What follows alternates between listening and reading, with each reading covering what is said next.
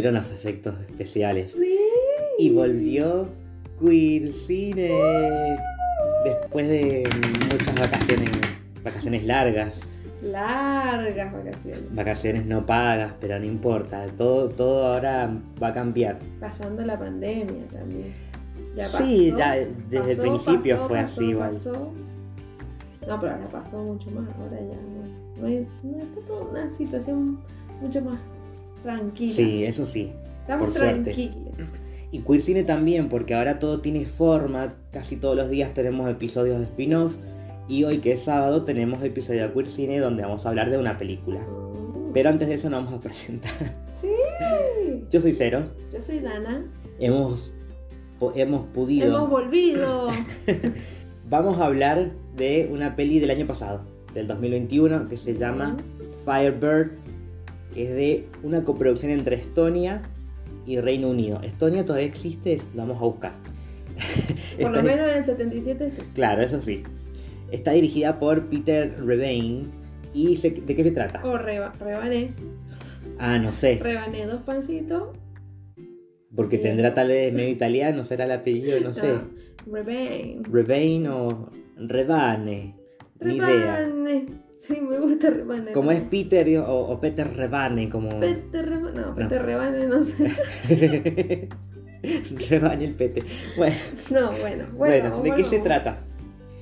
Durante el punto más álgido de la Guerra Fría, un triángulo amoroso entre un joven oficial y su mejor amiga y un atractivo piloto entra en territorio peligroso.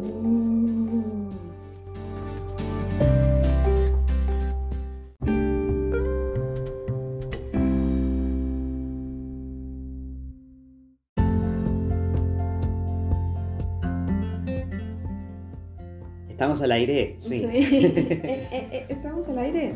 Ahora ya podemos hablar con spoilers de la película. Mm. Aunque yo he estado pensando mucho qué es realmente el concepto de spoiler, porque esta película está basada en hechos reales. Entonces, si existiera la posibilidad de que la historia de alguna forma ya es conocida para algunas personas, spoiler no sería porque el final ya se conoce. Para los parientes, para los amigos. No, bueno, pero ponerle que se haya, se haya- la historia se haya hecho conocida en algunos países y mira, mira, van a hacer la película de esta historia de amor. Entonces, Sí. no es como un guion original donde no sabes cómo va a terminar. Pero eh, él no es tan conocido. Bueno, pero me refiero no. que cualquier película basada en hechos reales Se- tampoco se es tan spoiler, ¿viste? Si vas a hacer la película sobre la cachetada de Will Smith con, con Chris Rock, cuando lo veas en la película no te puedes sorprender porque es, es una historia real que ya pasó, ¿me entendés? A eso me refiero que un tan Tengo spoiler mis no es. diferencias con todo lo que es spoiler y todo eso. Por eso, ¿viste? Por eso. No sé. Pero de todas formas, el alerta spoiler ya lo hicimos.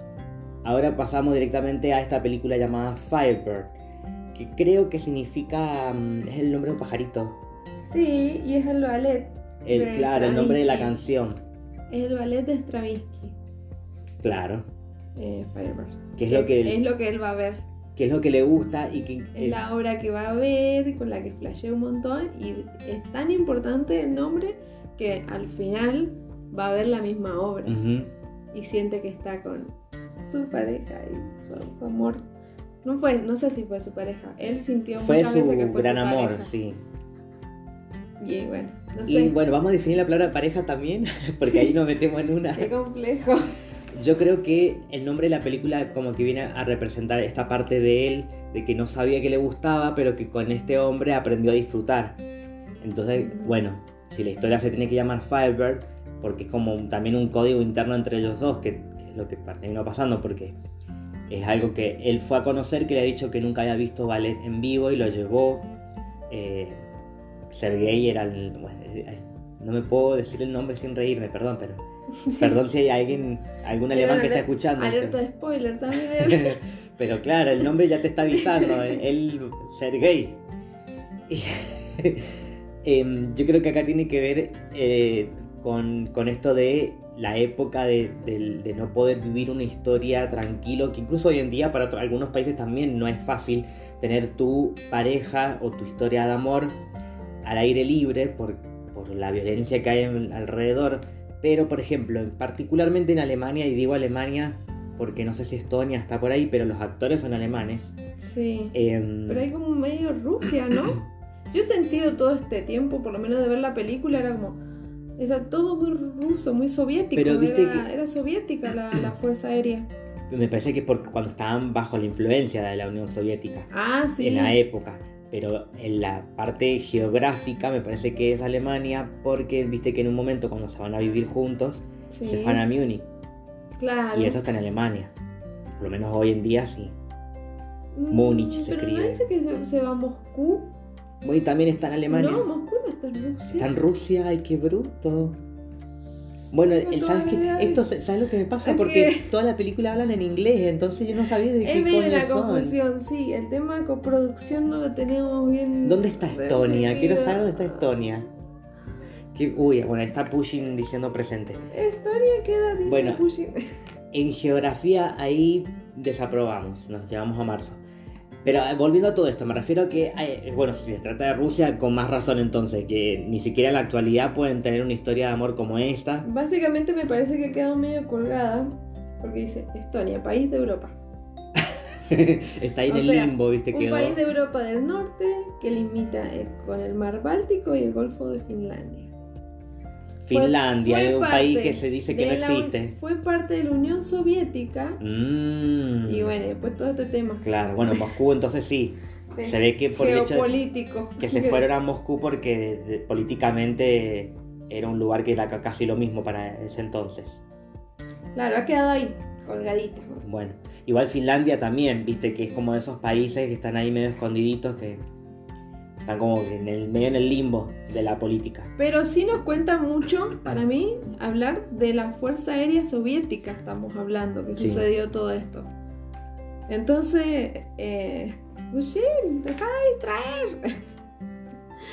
Pero, o sea, estamos hablando de un peligro inminente. Yo estaba constantemente viendo, ay, que no les pase nada, que no les pase nada, los van a matar. Ya básicamente pensaba que los iban a matar Sí, y era que los suspendían, pero todo el tiempo pensaba, los van a matar. O sea, los van a matar, los van a matar. No podía dejar de pensar en eso, porque Rusia al día de hoy tiene unas políticas en Sí, cuanto a lo. LGBT, sí, además de eso.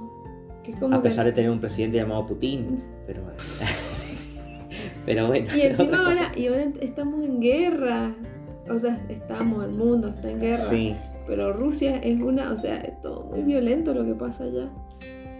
Bueno, mira, sin querer queriendo un poco como que también terminamos analizando la actualidad Es porque que sí. por la violencia que se vive en algunos países que vamos a ir pasando en algunos capítulos también más adelante porque vamos a hablar de otros países que también se encuentran en conflictos políticos muy complicados en relación con la comunidad LGBT y ni hablar cuando empiece el mundial ni hablar Bueno, no sé. Em, Es un montón. Pero- Que no sé, encima siento que es como información que yo no conozco tanto de geopolítica como para Ujú. poder hablar de esto.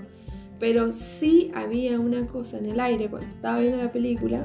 Era la sensación de los van a matar, los van a matar, porque es Rusia. Y en Rusia hoy en día, hasta el día de hoy, está pro- prohibidas un montón de cosas. No sé bien Sí. qué, qué pasa en cuanto a política. Ah, Me gustaría que esté acá Cassandra Sí. con su información política. ya va a volver cuando pueda Cassandra vuelve, necesitamos que nos des contexto eh, actual. Algo que me parece que igual que narrativamente está planteado en la película es que hay un aviso de peligro cuando llega esta primera carta anónima de, acusándolo, por lo menos al, al general, que lo habían visto con un hombre. Entonces ya vemos Sí. que hay alguien que sabe algo y que esto es peligroso porque tranquilamente, no sé si matarlo, pero eh, dejarlo en la calle. Perdón, perdón, que, que no puedo dejar de opinar. Mm. Eh, y encima quien los acusa tiene toda una cuestión en cuanto a Luisa. Eso nos trae el personaje Claro. de Luisa que es sumamente interesante. Sí, Porque si te pones a pensar, Luisa eh, estaba de alguna forma como esperando eh, un futuro con Sergei. Como que había no, ondita. con el, con el ot- Ah, al principio. Sí, Pero, había claro, sí, eso ondita. sí. Antes de que aparezca Román, que. Irrumpió en la vida de los dos. Román. ¿Y de quién no? Porque Román Román. encanta. Pero no, decirle el, el Rom. El Román. El y Román. Y el Sergei y la Luisa. Román. No, me cuesta decir Román, te juro, no me sale orgánico. Román me sale mejor, en mi cabeza lo leía como Román. Porque tengo a mi primo que se llama Román, entonces como Ah, que leí Román y fue como, ay, me encanta ese nombre. Le mando un beso, Román. Le mando un beso a mi primo. Bueno, cuestión que eh, cuando irrumpe, ella, ellos venían en una vida donde Luisa tenía mucha onda con ser gay. Si al principio se están escondiendo ahí detrás de una piedra y se tocan las manos, Sí. se tocan los deditos ahí y se miran y los, y los interrumpe. Este chabón, que fue el que después, o sea, es re Claro, el amigo de- de puterío, Sergei. ¿viste? Toque. Pero bueno, nada, las Es que relaciones también, sociales. un poco también entendiendo que ellos venían haciendo hace tiempo este servicio militar, entonces estaban como que hace un comentario en algún momento diciendo, se fueron mis posibilidades de ponerla por un tiempo, Ajá, viste que lo dice, sí. entonces está ese personaje No, eso sí de particularmente, ponerla, pero de que. de- Bueno, de- pero digo que Sí. particularmente ese personaje estaba como pensando todo el tiempo. Quizás estaba enamorado de Elvisa. Bueno, No pero viste como que era algo para él, era algo importante. No es que después en un momento le dice como le arruinaste la vida, o sea, porque no, no Sí. la dejó, no, no, al final no estuvo con él, no estuvo con el, con el mismo Sergei Sí, y lo, lo alejó de la posibilidad y encima con otro que con el que Sergei tenía algo. Entonces Claro. le dice, lo arruinaste la vida.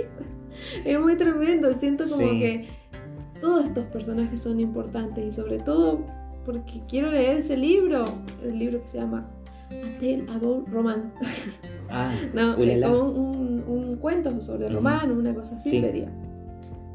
Porque y son increíbles estos personajes, eso es lo que creo que tiene de interesante esta película, como es muy sincero todo lo que se cuenta y los actores han sabido hacerlo. Sí.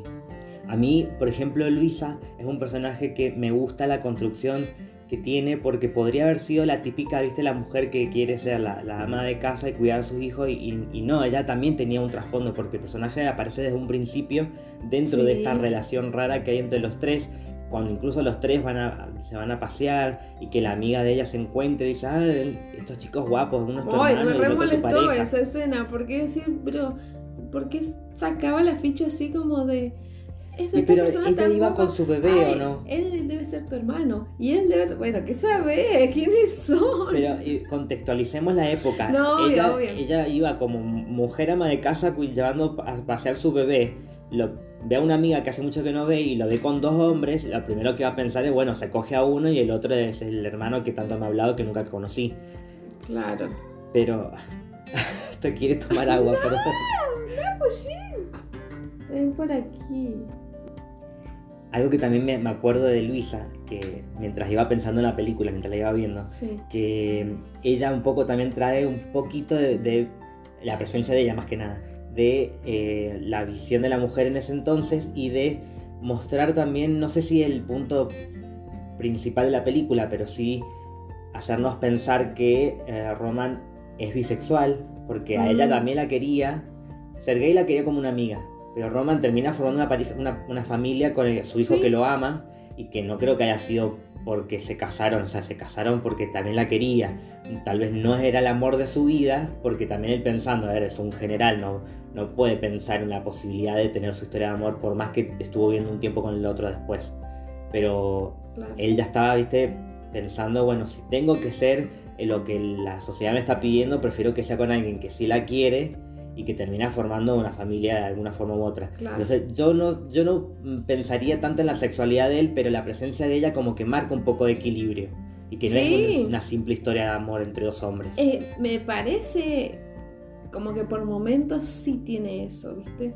Tiene muy como contar la historia de, de Sergei y de Roman. ujú. Pero, qué sé yo, eh, me, me parece que al final reflota como que sabemos más de ella, que cómo Sí. ha sentido, qué le ha pasado. eh, y también Roman tira ahí una información cuando cuenta la, la carta dice no puedo seguir compartiéndome más. Claro. Capaz que se hubiesen quedado en, bueno, somos un trío. Hubiera estado bueno, viste, como, como el profesor Marston. Sí. Lo pensé en algún momento, ¿viste? se Porque ella también lo quería mucho se Sergei. quería y aparte a, a, um, Luisa le gustaba, gustaba el Sí, Sergei. ¿y quién no? como para no gustarte. Si vas al, si vas a hacer el servicio militar y tenés a todos flacos ahí, con uno te va a casar por lo menos. ¿Viste cuando se despiden? Al final, eh, cuando ella se va, le da un beso re largo ahí en la carita. Mm. Es que, bueno, eso me gustó del personaje de ella, porque, ¿viste?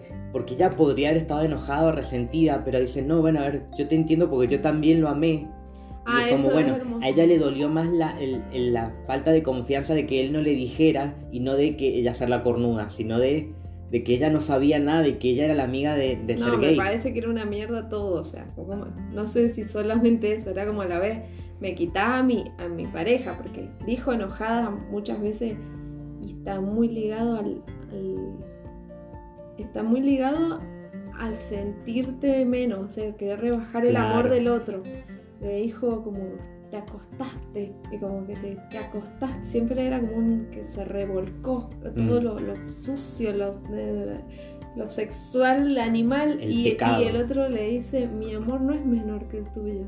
Claro. Y es como ¡ah! Por eso ella después lo comprende.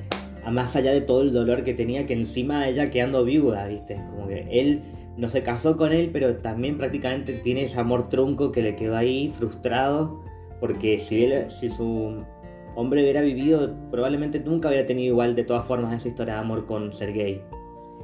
Entonces eso lo hace aún más trágico, porque ella por lo menos, no te digo bueno que se conforme, pero ella por lo menos tuvo esa historia de se casó, tuvo un hijo. El otro no, no podía concebir ni siquiera esa posibilidad. Y que por eso también a él le daba mucha vergüenza tener que decírselo a ella porque él creía que no le iba a comprender, cosa que bueno, en el final termina pasando pero es lo complicado de todo esto de poner a ver que Roman hubiera sido la persona responsable afectivamente más posible en que, bueno, si él se va a casar con Luisa, corta por lo sano con, eh, con Sergei de todo tipo de relación. Pero el mismo casamiento le da un pico, entonces como que el chabón ¿viste? no podía evitar sentir lo que sentía. Era probablemente su cabeza de mm. haber estado a full todo el tiempo y Ay, qué feo, Dios mío. Y cuando tienen la fiesta, ahí creo que también cuentan, cuentan mucho. Me parece que está contado tan genuino. Mm. Se, puedo realmente imaginármelo todo. Y les creo el amor a ellos, a los actores, a Sergei, a Roman. Era como, ¿cómo se besan? Era como, les creo todo. Y a ella le creí tanto al final. Era como, ella me, hizo mierda esa escena con, de, de Luisa con Sergei wow, no, no, no, me, quebró esa parte, porque fue como, ay, dos personas que, son buenas, o sea, son todas personas buenas y, qué mierda todo lo que sucede, ¿viste? Nadie está queriendo hacer daño, mm. pero hace daño. Sí. Ah, no, es mucho. Maldito sistema. No, es, mucho, maldito sistema. Está todo mal, todo el sistema está mal. Algo que me quedé pensando, que es como lo que yo suelo tomar de todas estas historias porque, si bien, a ver, yo no tuve una historia de amor con un militar ni nada, ¿viste? Ah, no sé, no, sé, capaz que te tenés ahí. que yo sepa, no, ninguno. Un oficial junior. Pero. A un piloto. puedo, empatizar con estos personajes, por más que también en otra época, en otro país, eh, en otro contexto. Entré con de todo. Como que la guerra me la al principio era como, ay no, no, no tolero esto de que hablen de la B-52 y de, mm. no sé, cosas de armamentos y cosas que las, realmente las quiero lejos y que no, no, me, no puedo sentir nada de un hombre que te grite y te trate mal y que te diga que sos una rata inmunda para que te mm. levantes. Y toda esa cuestión como de dos, no, increíble, o sea, que eso, eso existió entonces, eso... Sí, probablemente peor. Tal vez peor, porque está, viste, tomado como una porción nada más de todo lo que, se, lo que se recuerda de ese entonces y que es relevante a esta historia en particular. Porque si te vas a ver una película bélica 100%, es mucho peor. Ay, no, yo no, no, no las tolero. ¿Vos porque no has visto, ay, no me acuerdo el nombre de este Full Metal... Metal Jacket. Sí, de, de Kubrick. Bueno, pero esa tiene lo suyo. Sí, bueno, pero es que si vos ya tenés como referencia cine bélico, algo así la, salud mental de un soldado o un excombatiente, no vayas a pensar que es una persona que después pueda tomar las mejores decisiones en su vida. Claro, no, no, está afectadísimo. Sí. Y Sergei era bastante como que tenía siempre esas ganas de, actuar, de que de lo artístico, muy ligado a él. Todo, la forma en la que hablaba, la forma en la que hacía todo. Él, hasta contaba chistes para relacionarse con la gente, era como que muy, muy artístico. Y con esa parte conectó con Román, porque cuando empiezan a, tener ahí ondita es cuando hablan de la fotografía. Sí. Que le regala un rollo, de, un rollo de fotos y es como, esto re puede suceder. Mm. Que justo tenés este hobby y que el chaboncito ahí saca el kit para revelar las fotos y es como... Está re lindo y me interesa un montón revelar fotos. Mm. Vamos, me anoto ese taller. y ahí termina en una. Terminó en una. Y terminó en una y en la muerte. Bueno, sí. Bueno, ahora recordando esto lo que estaba diciendo, yo lo que, lo que más tomo del personaje de Sergei es de, esto de...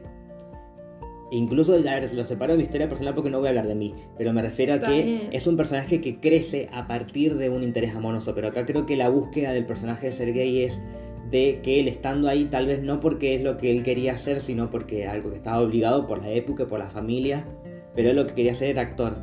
Y termina teniendo, primero descubriendo que él en un principio no estaba seguro y después dice, no, la verdad que sí, a mí me gustan los hombres, me gusta este hombre, me gusta la actuación y a partir de ahí empieza a hacer algo al respecto. Y no se queda solamente con conformarse, porque después él, cuando empieza a estudiar, cuando empieza a dedicarse, que pasa mucho tiempo en que no lo ve más a Roman, él tiene, creo que ahí su pareja con la que no queda muy claro, pero que, tenía un chaboncito con el que, compañero de teatro, y que está haciendo lo que le gusta y que él está ahí apasionado dentro de lo que él hace bien, como sintiéndose cómodo y que realmente descubrió algo con lo que puede tener un poco de libertad. Y esto me, me gusta verlo en un personaje en el que no es que sufrió todo el tiempo. Por parte del amor sí, pero por lo menos no es una persona que no tenga nadie en quien confiar ni en qué valerse. Y eso me parece muy importante para una historia como esta que no es tragedia tras tragedia. y me gusta del personaje también que está bien logrado porque es un, es un actor que a mí me convenció su personaje. Sí, sí, a mí también. Me acuerdo de. ¿Vos estás hablando de Sergei? Sí. O de Román. Cuando le dice, ¿y por qué se fue? Así la actuación esa. ¿Por qué se fue conmigo a Moscú a vivir? Sí. como, ¡ah! Claro, es que ahí, que ahí él tuvo su porción de amor posible. Sí, pudo vivirlo. Hasta que, bueno, llegó el amigo que los vio. Y aparte le dijo que no. Y lo estuvo pensando y agarró y se tomó el él viajó hasta allá. Claro. Mansa historia, obvio que quería escribir un cuento sobre lo que le pasó. Mm. Fueron muchos años. Me mataba que era como tres meses después, cuatro años. cinco años después, el niño ya está grande. y seguían y seguían. Y la perra seguía y mm. seguía. Eh, increíble. Me hiciste acordar de esta parte en la que cuando él está viviendo, le están viviendo los dos juntos y que viene Luisa y ahí yo me quedé como, mm. no sentí como peligro se va a dar cuenta de ella, sino de la culpa que debe haber sentido por lo menos ser gay, porque el otro estaba ahí, estaba medio como la tensión que había. por momento queriendo tirar, como cuando decía, igual no sé si eso, eso es algo que puso a lo mejor Peter, Lorraine, con, con Tom Prior, Tom Prior que es el, actor que hace de ser gay porque él también estuvo en la producción y también se involucró en el guion, se metió mm. con todo. Puede ser, pero igual es un juego pero interesante. Pero cuando le dice, claro, cuando le dice, eh, si hay alguien en tu vida, él y tú, así como ese, ese, espacio entre él. La cara del otro como ay, se va a dar cuenta.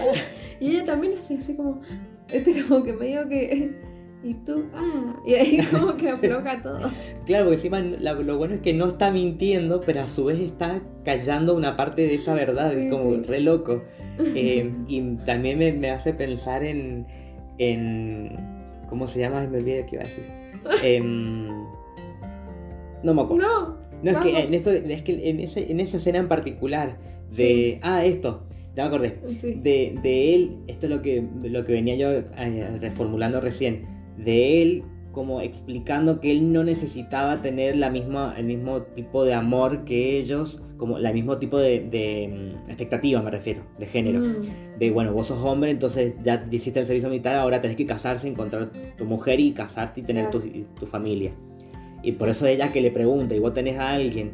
Y él respondiendo como, yo tengo dentro de todos los paréntesis que podemos hacer, yo tengo algo, pero no necesariamente lo que debería tener, porque él se está permitiendo hacer otra cosa y él dentro de todo es, feliz. Dentro también la información que recibe ella, ¿viste? Porque después de termina de cerrar cuando lee la carta, porque fue cuando Sergei se va y le deja una carta que es cuando ella lo descubre, porque hasta ese momento no sé si hubiera, tenido sospechas, tal vez sí, pero ahí lo, lo manda la mierda Roman. Que ahí se empieza a ir todo el carajo. no, es tremendo, tremenda peli. por momentos me hizo acordar a los amores imaginarios, pero después. Mm. Y este, tiene esa vibra, esa vibra de, amigos, cuando. Más que nada en, esa, en ese tiempo cuando. Em, conocen a Roman y salen los, los tres y el tema de las fotos enfocándolo más a, a Sergei y ella que después le pasa esas fotos porque ahí se ve zarpado esto mismo. O sea, ¿cómo me voy a hacer la gila si estoy viendo que me desenfocaste a mí para enfocarlo a él? Sí. Eso es, tremendo. Bueno, esto es algo que el cine puede lograr sin tener que recurrir a un diálogo obvio con una imagen como esa, ves cómo ves la profundidad de los personajes y de la historia. Es re loco que puedas encontrarte con algo así y me gusta que también tiene un ritmo bastante tranquilo la película a pesar de que avanza en el tiempo muy rápido, pero porque se centra en estos vínculos y no tanto en meter información de más. Como que, bueno, te da lo justo y necesario para que también saquemos nuestras propias conclusiones porque eh, es una historia que lamentablemente y agraciadamente al mismo tiempo sucedió por lo menos Sergei en algún momento pudo vivir su historia de amor con Roman. Y más o menos mantenerse ahí con Luisa, porque. Sí.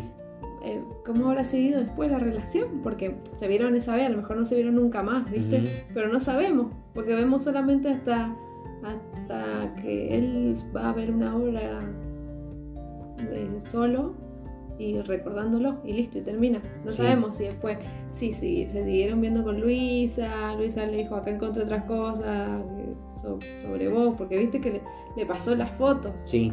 Em, yo siento como que hablándolo bien, con Luisa podrían haber hecho una especie de una secuela de las amigas no, No, como una relación, no, como una relación abierta, algo así, ¿entendés? Como que sí, porque ellos dos, a otro ellos que podamos amar los dos. Roman, Roman, Roman, no me sale decirlo bien ahora. Eh, estaba re bien con los dos. Sí. Eh, sí. A Sergei no le gustaba a Luisa. Pero a Luisa sí le gustaba Sergei. Claro, este que ella también no hubiera cogido, pero se hubiera conformado con, estar cerca de él, ponele, qué sé yo, no sé. no sé, sí. Y Sergei... Ratoñarse eh, capaz nomás. Eh, Roman, quiero decir. Roman, igual, a ver, no es que lo quiera justificar porque otra vez contextualicemos la época y el, el ambiente político de ese entonces. Pero Roman, él se permitió tener dos historias de amor. Sí a costa de dos personas que las dos estaban sufriendo en cierto sí. entonces como que él también sufrió obviamente seguro. Pero imagínate es como por eso como, esto fue al cielo. Sí. Con esto literal. Con esto eh, me refería yo de conformarse como diciendo bueno mm, no seré feliz pero tengo dos amores pero frustrados tengo dos maridos es como, bueno, se permitió por lo menos, yo sé que esto es lo, máximo que puedo hacer, ¿viste? De hacer infeliz a mi esposa y tener un amor trunco con un chico que ahora ya lo perdí. Es lo, máximo que podía pensar que, podía lograr en ese entonces. Asumirse bisexual, pero no sé, che, nunca sentí como esa pasión por Luisa. Es que por lo menos la película no está centrada en, la, cuando están ellos dos juntos no, no se centra la historia en el vínculo de ellos. Pero por lo menos yo quiero creer que por lo menos Roman la quería. ¿Y cómo, cómo, cómo tenés un hijo? O sea, no sé. Claro, por eso y que lo quiere. no, te, no sé, con Viagra. No, bueno, a ver. Hay formas, no te voy a decir cómo. Pero digo, a ver, encima tiene el, esperma mágico. Yo repensé eso, digo, ah, tuvieron un hijo, o sea, qué fuerte. pero ¿Qué, podría haber hecho? Y que pensara en ser gay mientras claro. con, con Luisa. Aunque igual, según lo que vi, parecía que eran los dos versátiles y que tal vez al ser gay le gustaba más ser activo. Pero bueno, eso ya está en lo que yo vi. Lo que vos vi. Me acuerdo, Sí. bueno, la película la vi con la Tere, que ahora no puedo estar. Pero me acuerdo que en un momento dice, ¿en qué momentos está tan musculoso él? Y- Porque siempre lo veíamos con el trajecito del soldado. Y ahora cuando están Ay, ahí- re que, pero tenía así ¿Viste las tetas marcado? ¿no? Sí, marcadas las tetas y, y los ravioles. Y tenía Los alguna edad más o menos... como calados. 20 años pues, supuestamente tenía que Sí, tener en ese entonces. Y yo lo veía con cara de nene chiquitito, entonces viste como que no le no pegaba el cuerpo con no, la cara. el cuerpo ¿viste? era demasiado. Sí. Para tener una cara de tan pequeñín. Para ser soldado y que terminar así, se ve que por lo menos en Europa. O el, bueno, es No sé. Norte. No sé, ya es. No, a mí me gustaba mucho Roman. Fue como muy bien elegido. Muy bien, muy Mm. bien hecho el casting. Y Luisa preciosa. Sí, También. ella, la chabona encima, imagínate que esto tampoco lo muestra en ningún momento, pero probablemente ella era la casi la, era la pitufina ahí, porque era la única chica La que estaba dentro de todos estos hombres en un contexto militar. No pasa el test de Bechel. Claro, sí. bueno, con la amiga, pero terminan hablando de De hombres. hombres. No lo pasa. Qué complicado todo. Sí. Europa y la época. Pero una hermosa historia. Una hermosa historia. Me siento Virginia Lagos. Una maravillosa historia. Pero re una historia del corazón esta. Sí, Es la verdad que sí. Bueno, nos, Bueno, nos tomamos un vinito. Vamos a tomar un vinito. Nos vamos.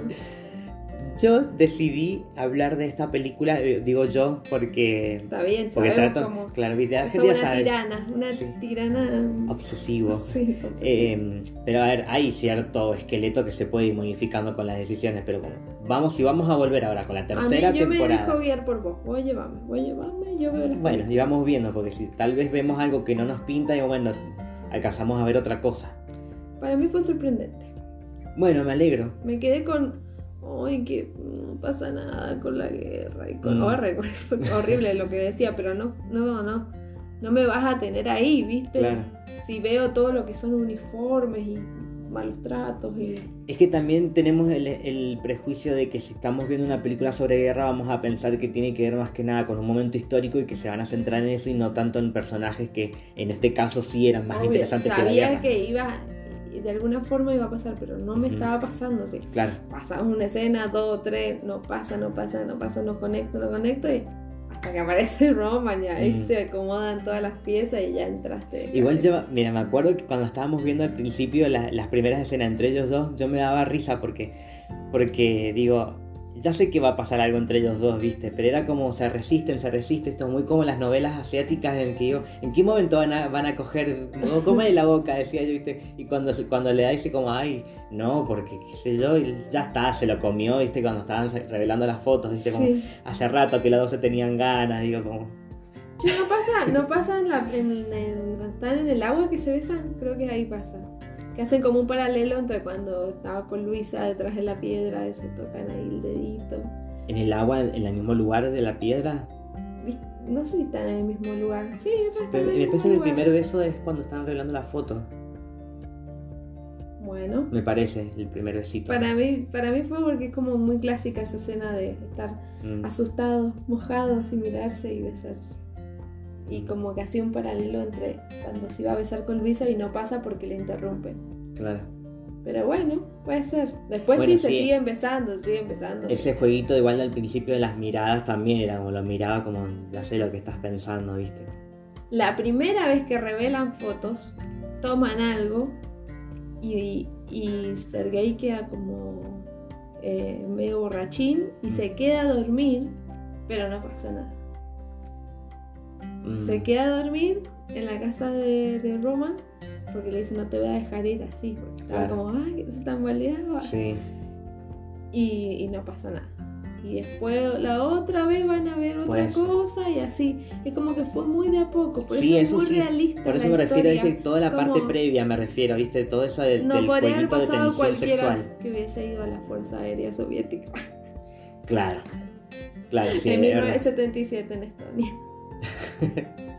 Pero bueno, nos quedó esta historia que podemos comentar, ¿viste? Porque, a ver, yo no me voy a quedar con las cosas que no me gustaron de la película porque para mí igual esta es una caca cucaracha. Mm, Por más que a mí, a mí no me molesta ver caca cucaracha, pero me refiero a que probablemente yo no vaya a volver a ver esta película. mm. Me quedé como, bueno, es una historia más, es interesante, tiene muchas cosas lindas, pero no la voy a volver a ver. Claro. Yo- A mí me no, tiene, no tiene de eso de este como de Me un plus, como algo más que wow, me voló la cabeza o me No, encanta no. la música o lo que sea. Pero te suma, suma como Sí, dato, obvio. te suma como para ampliar la perspectiva de Sí. la existencia. Y a la diversidad de, lo- de todas las películas que vamos hablando, porque hasta el momento creo que no habíamos hablado sobre este contexto, creo que no. Pero viste, cada tanto vamos variando los temas y los, y los países. Me pareció re raro, cosas. me pareció re llamativo también, viste, como, bueno, vamos a ver una película sobre gente, que, algo que pasó antes de la Guerra Fría o algo así. Sí, sí, durante la Guerra Fría. Ajá, durante la Guerra Fría, como... Y además, esta película se estrenó en el 2021 y fue muy comentada por el público LGBT, muy aplaudida por ese lado. Entonces digo, bueno, tenemos que hablar de esta película en algún momento, dije yo. Yo no sabía bien de qué se trata y la vimos, la vi con, con ustedes, con Taria también, para el podcast, pero yo no la había visto antes. Podría haber sido uno malísimo, no la vamos a hacer. Pero creo que como primer película para volver a empezar Queer Cine, para arrancar la tercera temporada, me parece que es una buena opción. Y, estamos en un, un contexto de guerra. Sí. Así que como que viene al caso. Quizás. Sí. Lamentablemente esto tranquilamente podría estar pasando ahora también. No, y sí. Mm, no quiero pensar No. eso. Por lo menos hasta acá hablamos de Firebird, esta película que es una coproducción entre Estonia y Reino Unido y con eso nos quedamos porque mucho tampoco sabemos Sí. sobre, sobre Europa. Reino Unido también ya es un Viste problema. que también estaba como medio hablado raro. Es Eso que también se hablan en quejaron. inglés, pero yo me acordaba porque sé que en Alemania hablan mucho en inglés, entonces yo pensé que eran alemanes hablando en inglés. Pero digo, ¿por qué en Estonia hablaban en inglés? No tengo idea. Mm, Porque los nombres no eran de personas que hablan en inglés. Y pero Ser- Sergei Sergei, el nombre que- es ruso. Es ruso, bueno. Sí. Roman, no sé. muy, muy yankee. Eh. No, no tengo idea. Y Luisa, no sé. De acá a Es la vuelta. sí. La vecina acá a la vuelta se llama Luisa. Pero bueno, a ver, ce- cerrando la idea, creo que es una linda caca de cucaracha para arrancar Una una, nueva temporada. Porque ahora también yo te aviso, Dana, y para que la gente que está Bueno. escuchando, que se van a venir historias también para tirar moco y muchas lágrimas. Ah, historias del corazón. No todas, claro. Pero también vamos a tener comedias, vamos a ir variando. pues vamos a volver a ver, por ejemplo, esto es como un tipo teaser de la temporada. Ajá. Vamos a volver a ver a, a Xavier Dolan, nos vamos a volver a cruzar con Almodóvar, vamos a ver cine argentino otra vez, vamos a ver muchas cosas, vamos a tratar de variar lo más posible y ¿Y? van a haber invitades en algún momento y eso es algo nuevo que me encanta. Sí. Así que todo eso tienen que esperarlo todos los sábados, vamos a tener un nuevo episodio de Queer Cine. Escuchen, escuchen, escuchen, Y escuchen. Hay un compartan. montón de material. eh, espero que no sé, no sé cómo estoy largándole esta, esta idea a la gente que no sé si está escuchando. Así que les voy a mandar por así como por osmosis. Escuchen, escuchen Queer Cine. bueno, Bueno, Eso y es si nos están escuchando decir. por Spotify, por favor pónganle las estrellitas al, a la- al- al podcast porque ahora se puede para, para ponerle puntaje, pónganle el corazoncito al episodio, compartan y todo lo que sea. pueden comentar, pueden decir de qué quieren que hablemos, capaz que le También. decimos no. Pero Eso en bueno, especial en Instagram. háganlo igual. arroba monstruos de closet, ahí pueden decirnos lo que quieran, no hay ningún problema. Si nos putean lo vamos a, a bloquear. Pero, no, mentira. ah, Pero bueno. estamos abiertos a la conversación de que si quieren que veamos algo, estamos acá. Por lo menos por hoy, eso es todo. Y bueno, quiero agradecer mucho esta oportunidad de seguir aquí en Cursino. Que vamos por otro año más. Y por muchos más, y tal vez, no sé, ya veremos. Esperamos que sí. Y esperemos a todos nuestros amigues Que vengan. vuelvan. Sí, que vuelvan. Bueno, besitos para Eso- Tete y para Cassandra. Y eso es todo por hoy. Y eso es todo por hoy. Yo soy Cero, Yo soy Dana. y esto fue Queer Queer Cine.